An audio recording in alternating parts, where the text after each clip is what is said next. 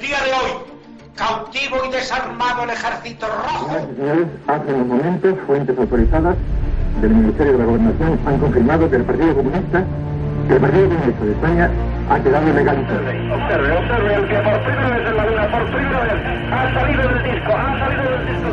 Teniente coronel que con una pistola sube hacia la tribuna, en estos momentos Aquí, apunta. como bien habéis apuntado, han sido tres bombas de esas diez explosiones y también desde aquí, desde esta estación de Atocha, hemos podido escuchar...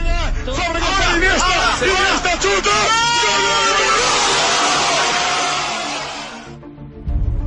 Esto es Historias de la Historia.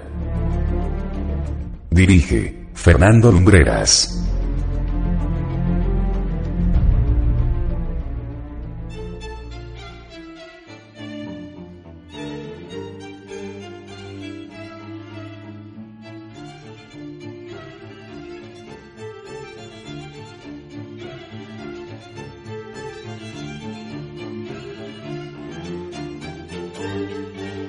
¿Qué tal amigos? Bienvenidos una semana más a Historias de la Historia, aquí en la sintonía de Viva Radio.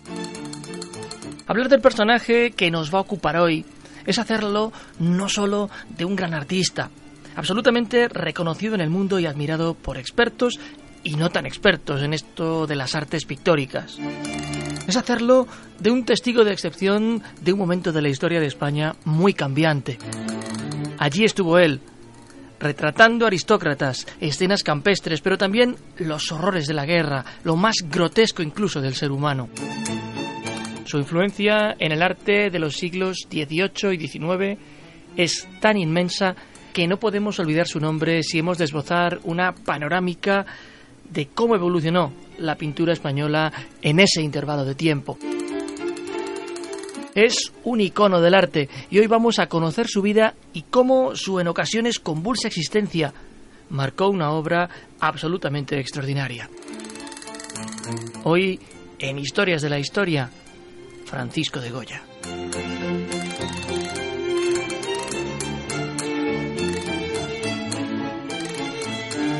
Las inclinaciones por el arte en el pintor español vienen ya de familia.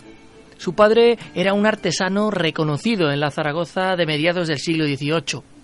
Ello permitió que la familia tuviese una cierta comodidad económica, lo que hizo que se mudaran al pueblo de Fuentetodos, a unos 40 kilómetros de la capital aragonesa. Allí, apenas 10 días después de haberse completado la mudanza, un 30 de marzo de 1746, vendría a nacer Francisco. La familia permanecerá en Fuentetodos muy pocos años. Es aún el futuro pintor muy niño cuando regresan a Zaragoza sin que se olviden del todo de aquel pequeño pueblecito con el que mantenían una relación casi constante. Pero he aquí que cuando Francisco contaba con unos 10 años de edad, se dan una serie de circunstancias que hacen que la economía familiar se vea bastante tocada. El niño deja los estudios y entra al taller de varios artistas a trabajar como aprendiz. No será hasta los 13 años que Goya ingrese en la Academia de Dibujo de Zaragoza. Y muy poco se sabe de su vida allí junto a su primer gran maestro, José Luzán. Aquella experiencia duró hasta 1763, fecha en que marcha a Madrid. Allí las cosas no terminan de irle bien. Pierde prácticamente con ningún voto dos concursos para ser becado por la Real Academia de Bellas Artes de San Fernando, y eso le sume en una etapa de su vida en que se plantea muchas cosas. Sería por entonces que comienza a tratar con Francisco Valleu, marido de una tía suya. Valleu había sido llamado a Madrid por el pintor checo Mengs para que le ayudase en la decoración del Palacio Real. Y así, hacia 1770, se presenta oficialmente como discípulo del propio Valleu.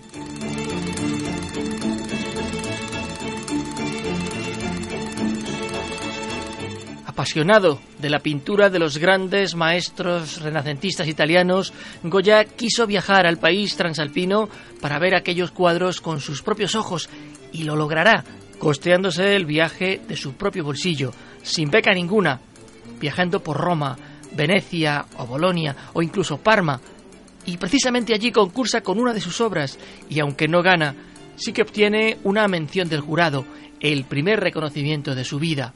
Y habría de ser, lejos de España, no sería el primero, la verdad.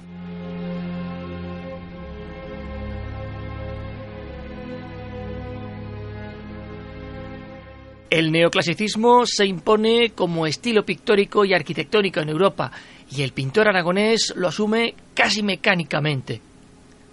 Regresa a Madrid en 1771, urgido por la enfermedad de su padre, y recibe varios encargos para trabajar en Zaragoza.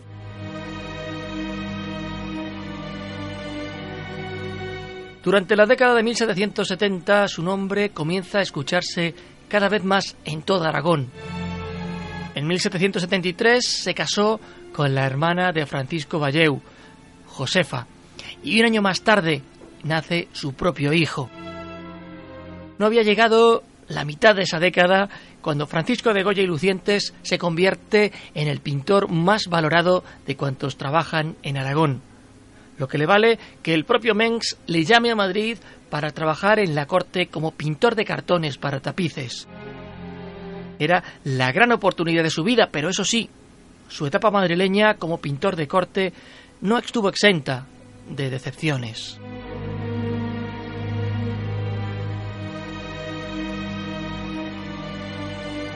En enero de 1775 llega a Madrid con la idea de conjugar el barroco tardío que aún no se había marchado del arte europeo con ese neoclasicismo de Mengs que tanto gustaba a los monarcas españoles. Allí la encontramos, pintando cartones que luego se montaban sobre telares para elaborar tapices, objetos decorativos muy de los Borbones. Se sentía infravalorado, pero también pensó que aquella etapa de su vida le permitiría, como así fue, acercarse a círculos aristocráticos de la villa y corte. Su participación en la Real Fábrica de Tapices tiene dos etapas una de 1775 a 1780 y una segunda de 1786 a 1792, que se vio interrumpida casi bruscamente por una enfermedad, seguramente síndrome de Susak, no diagnosticada entonces, que le produce una sordera irreversible por el resto de su vida.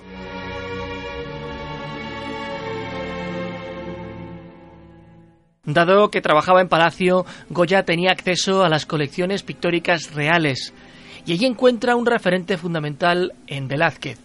El gran pintor sevillano había sido alabado por un contemporáneo de Goya, Gaspar Melchor de Jovellanos, uno de los grandes intelectuales de la época.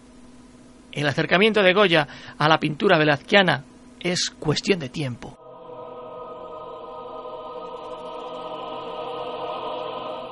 En 1780, la Real Academia de Bellas Artes de San Fernando, aquella en la que perdiera por dos veces la posibilidad de ser becado en sendos concursos, le nombra académico de mérito. A lo largo de la década, su reputación crece, entablando amistad con los grandes aristócratas e intelectuales de entonces, incluido el propio Jovellanos. Goya se convierte en retratista de moda, en pintor de retratos, amigo de nobles a los que gustaba muy mucho la cultura, como la esposa del duque de Osuna, que se convirtió prácticamente en su gran mecenas. Los éxitos no dejan de sucederse. En 1785 es nombrado teniente director de la Real Academia de Bellas Artes de San Fernando, lo que equivalía a ser su subdirector prácticamente, y mientras Francia se desangraba en 1789 con una revolución que cambiaría el mundo, Carlos IV, el nuevo rey de España, le manda llamar para que le pinte su retrato de coronación.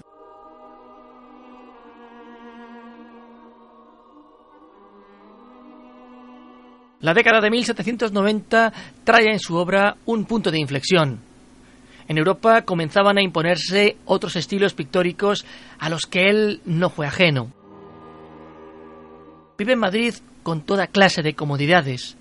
Al ser un pintor afamado, su situación económica le permite poder dedicarse no solo a pintar para nobles, sino también a sus propias inquietudes.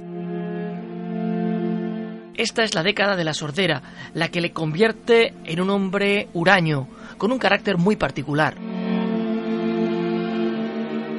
Convaleciente de una enfermedad muy común en los pintores llamada saturnismo, causada por la acumulación en la sangre de plomo, elemento que aparecía en, en el óleo, Goya prácticamente desaparece de la vida pública hasta mediados de 1795.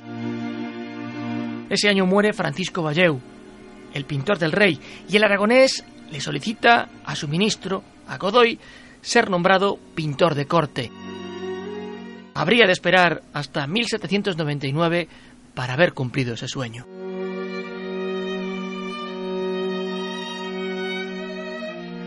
Hacia 1800, Goya inaugura el siglo con el encargo de pintar el retrato real de la familia de Carlos IV. El cuadro, un lienzo de grandes dimensiones, está lleno de licencias creativas del propio pintor que por entonces pasaron desapercibidas, como el hecho de colocar a María Luisa de Parma, la reina, en el centro del cuadro, identificando que era ella la que realmente mandaba en palacio así como el hecho de que hay una inspiración muy evidente con las meninas de Velázquez, con el propio pintor, con el propio Goya, a semejanza del maestro sevillano, en la penumbra y tras un enorme lienzo.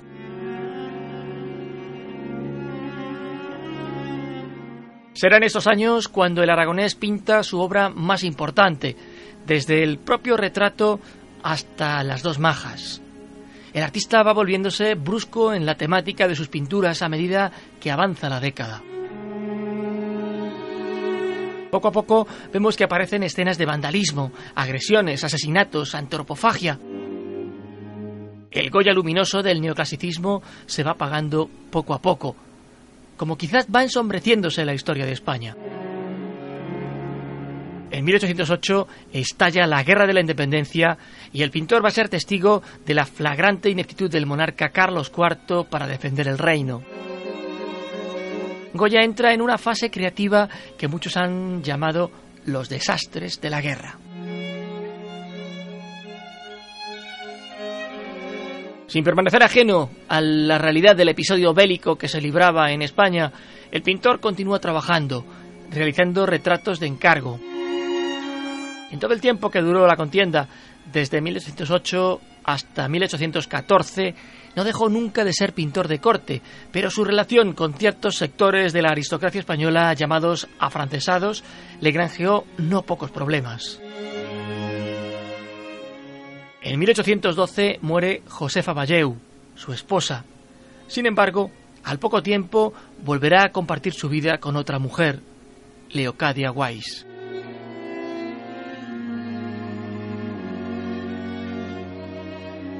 En 1814 Napoleón es derrotado y con Fernando VII regresa al absolutismo.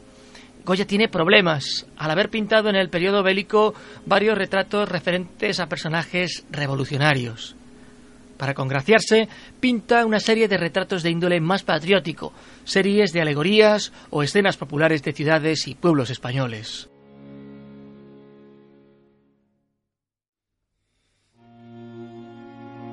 La guerra había dejado la economía de Francisco bastante tocada.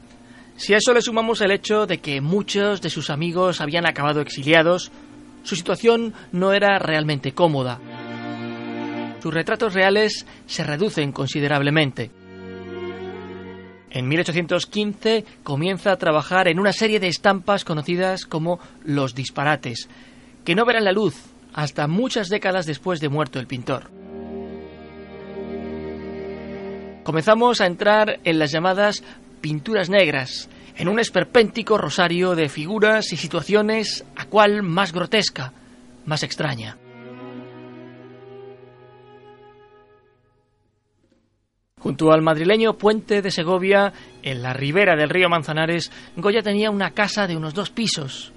Estaba relativamente cerca de Palacio y la utilizaba con cierta frecuencia. Allí se dedicó a pintar en las paredes una serie de pinturas que por su modernidad y su temática son casi podríamos decir que su obra cumbre.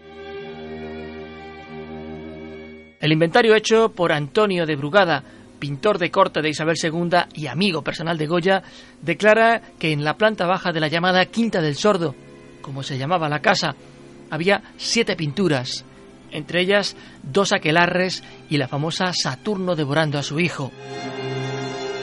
En la superior había ocho, siendo la más famosa el duelo a garrotazos. Goya había adquirido esa casa en 1819, tal vez para estar a salvo de los rumores que le vinculaban sentimentalmente a Leocadia Weiss, mujer separada entonces. Incluso hay quien dice que podrían haber tenido una hija en común, la pintora Rosario Weiss. Aquellas pinturas murales fueron trasladadas también a lienzos y tras una serie de vericuetos y episodios que casi acaban con ellas, fueron donadas al Museo del Prado, donde hoy pueden contemplarse.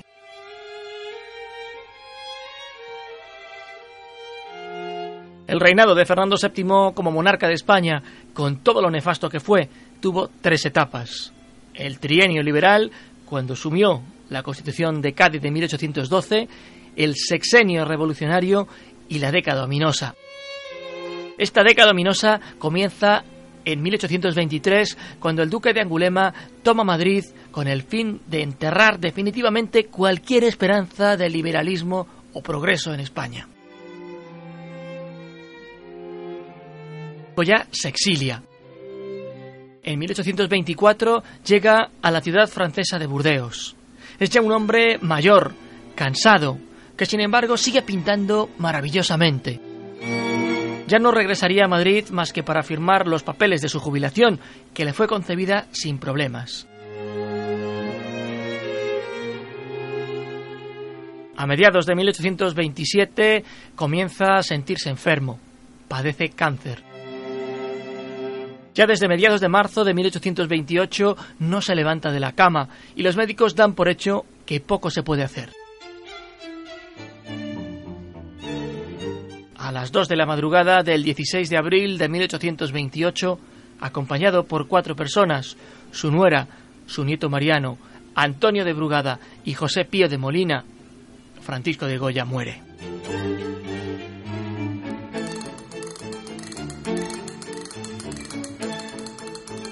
Dos días más tarde fue enterrado en el cementerio de la Chartreuse de Burdeos.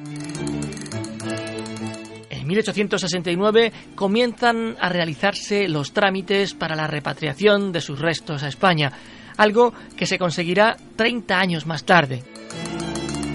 Ya nuestro país pasó por la iglesia de San Isidro y hasta hoy, que fue trasladado a la ermita de San Antonio de la Florida, donde todavía podemos ver su tumba en estos días.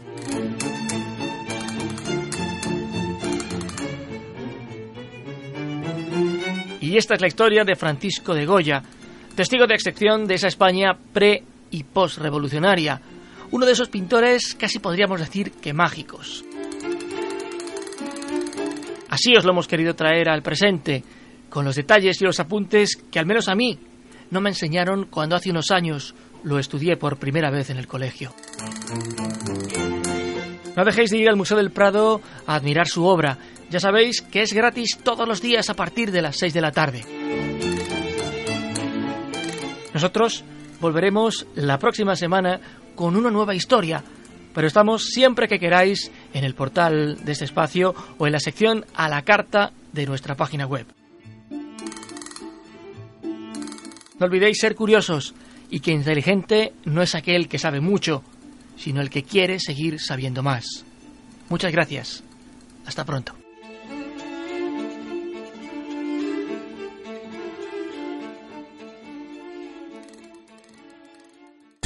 Viva Radio, tu radio de viva voz.